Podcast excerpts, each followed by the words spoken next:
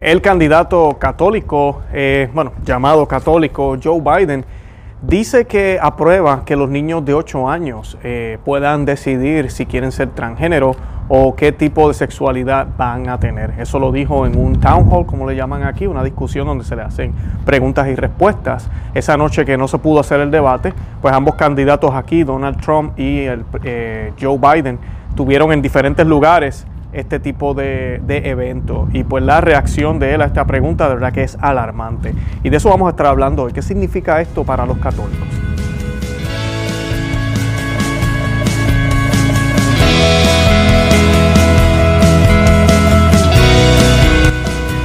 Bienvenidos a Conoce, Ama y Vive tu Fe. Este es el programa donde compartimos el Evangelio y profundizamos en las bellezas y riquezas de nuestra fe católica. Les habla su amigo y hermano Luis Román y quisiera recordarles que no podemos amar lo que no conocemos y que solo vivimos lo que amamos. Hoy vamos a estar hablando de nuevo del único candidato católico a la presidencia de los Estados Unidos en estos momentos, eh, Joe Biden. Eh, él Ah, tuvo un evento hace poco donde, como les estaba explicando, es un town hall, lo que le llaman aquí, y pues es básicamente, pues está un reportero, un moderador, pero traen gente también con preguntas y, y, él, pues el candidato responde, ¿verdad? Y, así que se va, ¿verdad? Con preguntas y respuestas.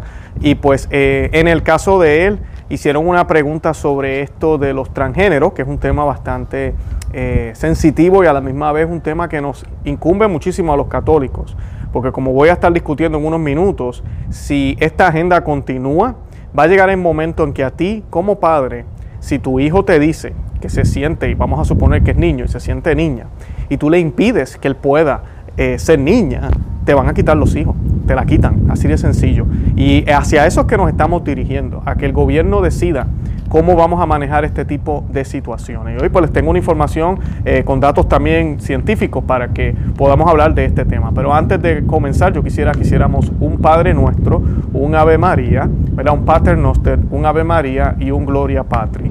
Y esta oración, ¿verdad? La hacemos en nomine Patri, et Filii, Spiritus Santi. Amén. Pater Noster qui es in celis, sanctificetur nomen tuum, avenia regnum tuum, fia voluntas tua, sicut in cielo et in terra. Pane nostrum quotidiano da nobis hodie, et enite nobis debita nostra, sicut nos dimittimus debitoribus nostris, et ne nos entucas en tentatione, se libra nos lo malo. Amen.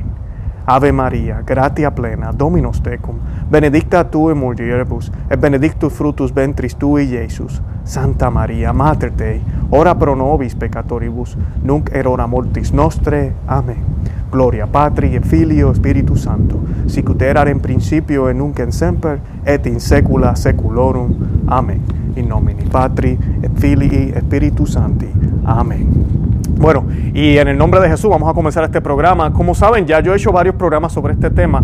Eh, este es un canal católico. Muchas personas tal vez a veces se cuestionan por qué traemos estos temas. Pues conoce, ama y vive tu fe, utiliza noticias también para poder evangelizar. Y traemos estos temas porque el católico tiene que orientarse.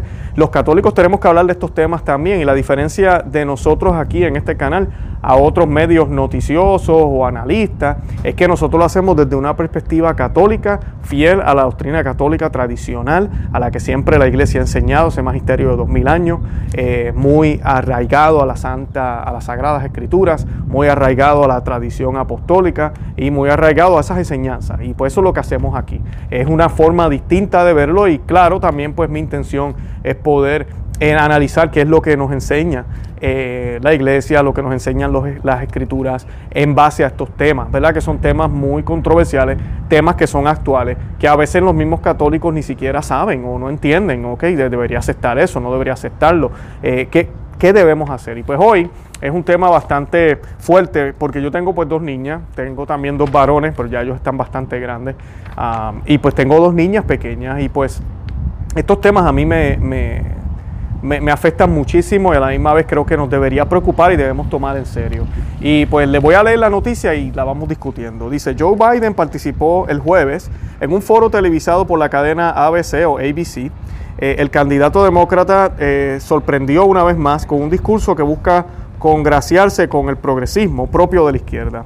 Su estrategia se centró en respaldar la transición de género en casos de plantearse en niños de 8 años. Las declaraciones hechas en medio de su town hall, como le llaman acá, que fue televisado por la cadena ABC, desataron sentimientos encontrados. Hay quienes lo aplauden y hay quienes lo repudian.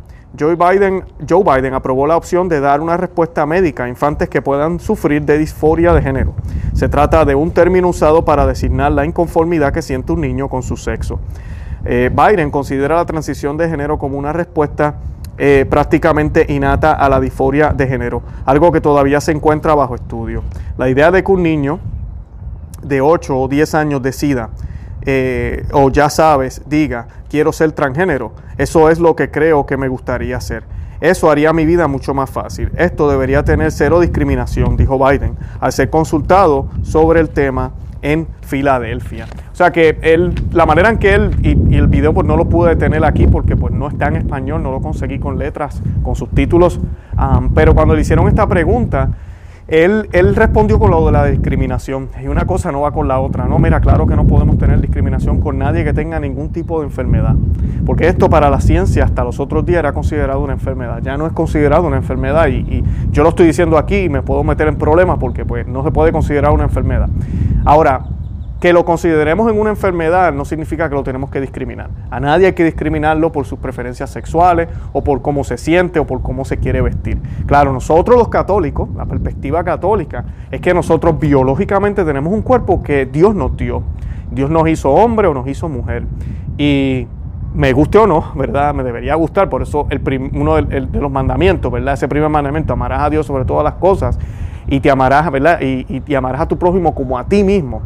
¿Qué significa amarte a ti mismo? aceptarte y amarte como Dios te hizo. Y Dios nos hizo con diferente color de piel, Dios nos hizo con diferentes eh, eh, formas, ¿verdad? Nuestra cara, nuestro rostro, eh, nuestro cuerpo. es, distinto, no somos iguales a nadie, aunque somos muy parecidos y somos iguales en el sentido de que todos somos criaturas de Dios, todos somos seres humanos independientemente de que seamos hombre y mujer. Pero verdad, este, no quiero sonar un poco fuerte, pero lo que tenemos entre las piernas es lo que determina, verdad, si somos hombre o mujer. También están los cromosomas y hay otras cosas que la ciencia comprueba, que inclusive después de todas estas cirugías que se hacen, eh, eso no cambia. Eso no cambia. No hay cosa que pueda hacer el ser humano para cambiar lo que es la realidad, lo que es y lo que es, punto. Y pues eso es algo que, que nadie quiere hablar hoy en día.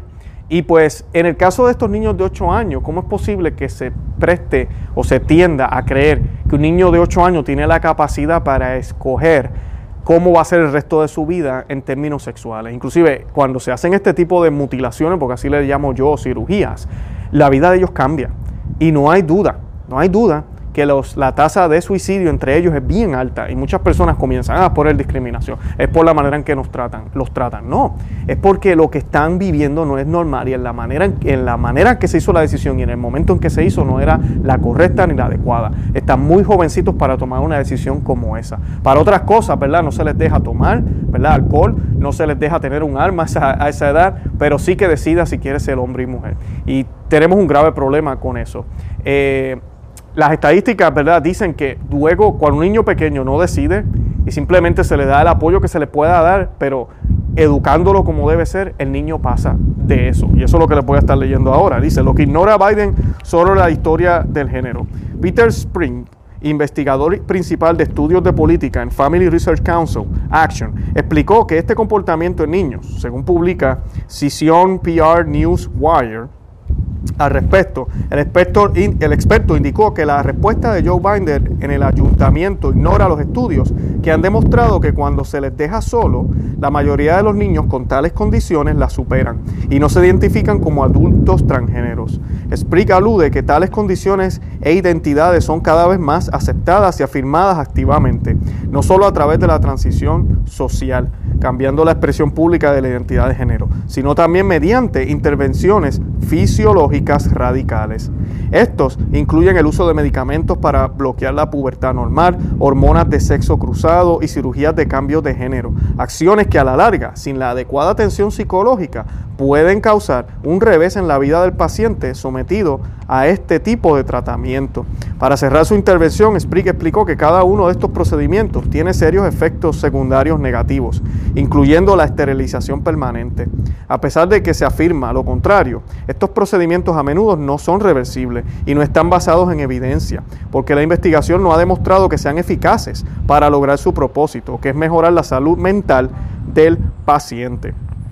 Y esto es, esto es importante. Y es, triste que eh, hayan candidatos, y este, este personaje es católico, esa es la parte que a mí me tiene como que, wow, o sea, es una persona católica que quiere ganarse el voto de quien sea y está dispuesto a decir lo que sea. Yo no sé si lo hace completamente de corazón o no lo hace, pero esta idea de que los niños pequeños decidan está completamente mal lo que un candidato tiene que decir es, mira, el niño nació hombre, nació mujer, vamos a ver cómo lo podemos ayudar. Definitivamente hay que ayudarlo, definitivamente hay que ver qué es lo que sucede, pero es muy temprana la edad, vamos a esperar a que el niño tenga madurez, vamos a esperar a que el niño crezca. Y claro, si tiene unos padres que se lo van a cuidar y le van a dar la ayuda psicológica que necesita, lo que va a suceder es que el niño va a escoger lo que biológicamente es.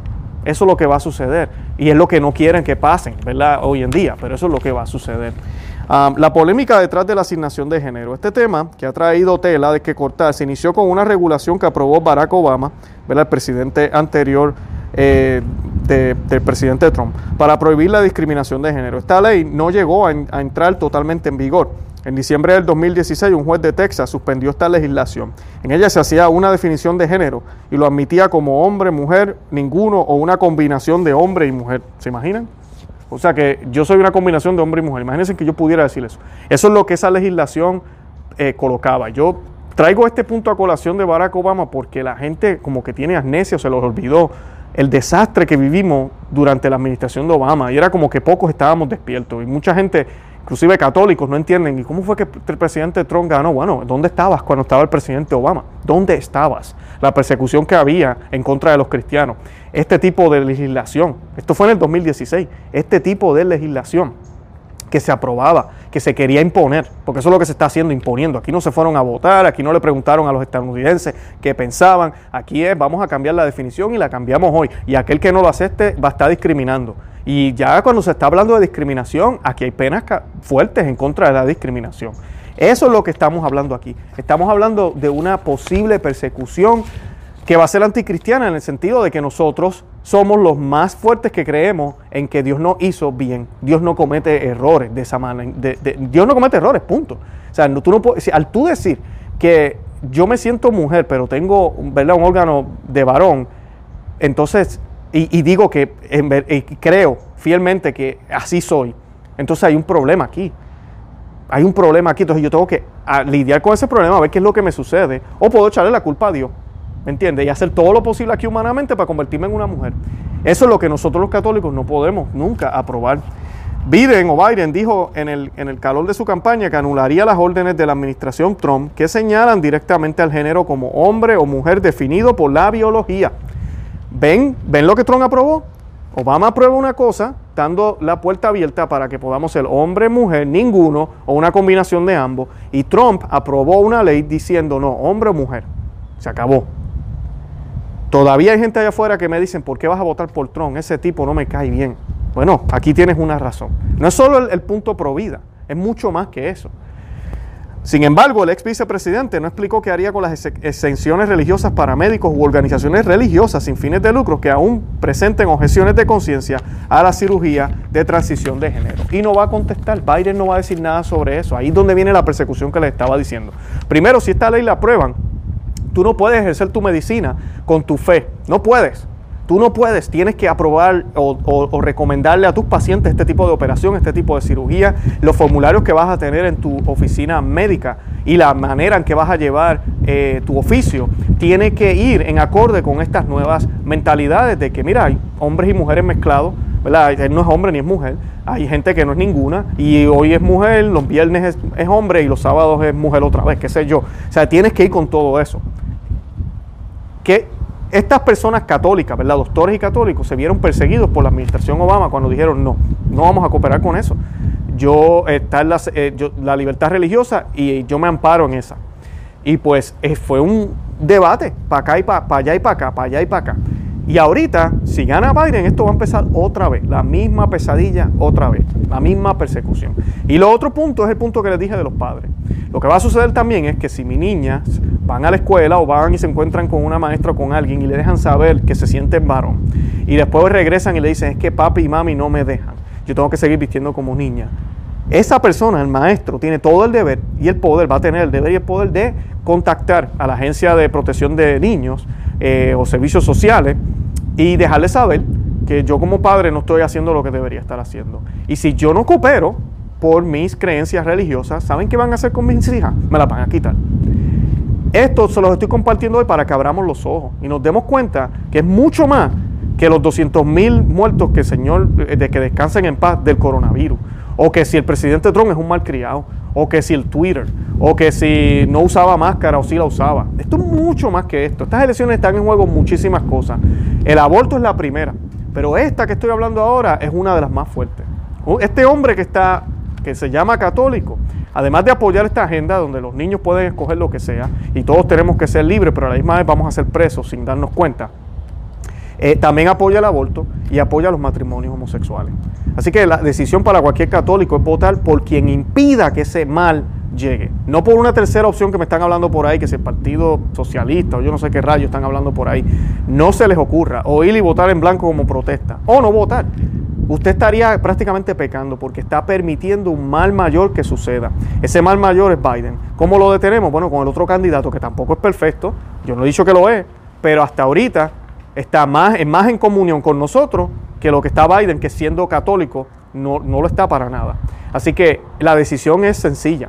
Usted como católico, y se lo dice Luis Román, esto no es un canal aquí patrocinado por ninguna diócesis, este es mi canal, ¿verdad? Conoce, y vive tu fe. Así que yo sí puedo decirle a usted que, mira, debería considerar, si usted vive en los Estados Unidos, votar por el presidente Trump y salir a votar, porque los de izquierda van a salir a votar. Después que perdieron en el 2016, eh, disculpen, ellos van a salir a votar. Ellos quieren tumbar a Trump y están unidos todos en un solo candidato, que inclusive ellos no están ni muy convencidos de él pero ellos saben que en la unión está la fuerza. Entonces nosotros no podemos ponernos con tonterías ahora y estar hablando de que la tercera opción es que si vota acá, que si vota en blanco, que mejor no voto, eh, porque ninguno es bueno. Yo, yo hice un programa sobre eso y los invito a que lo vean. Tenemos que votar y unirnos.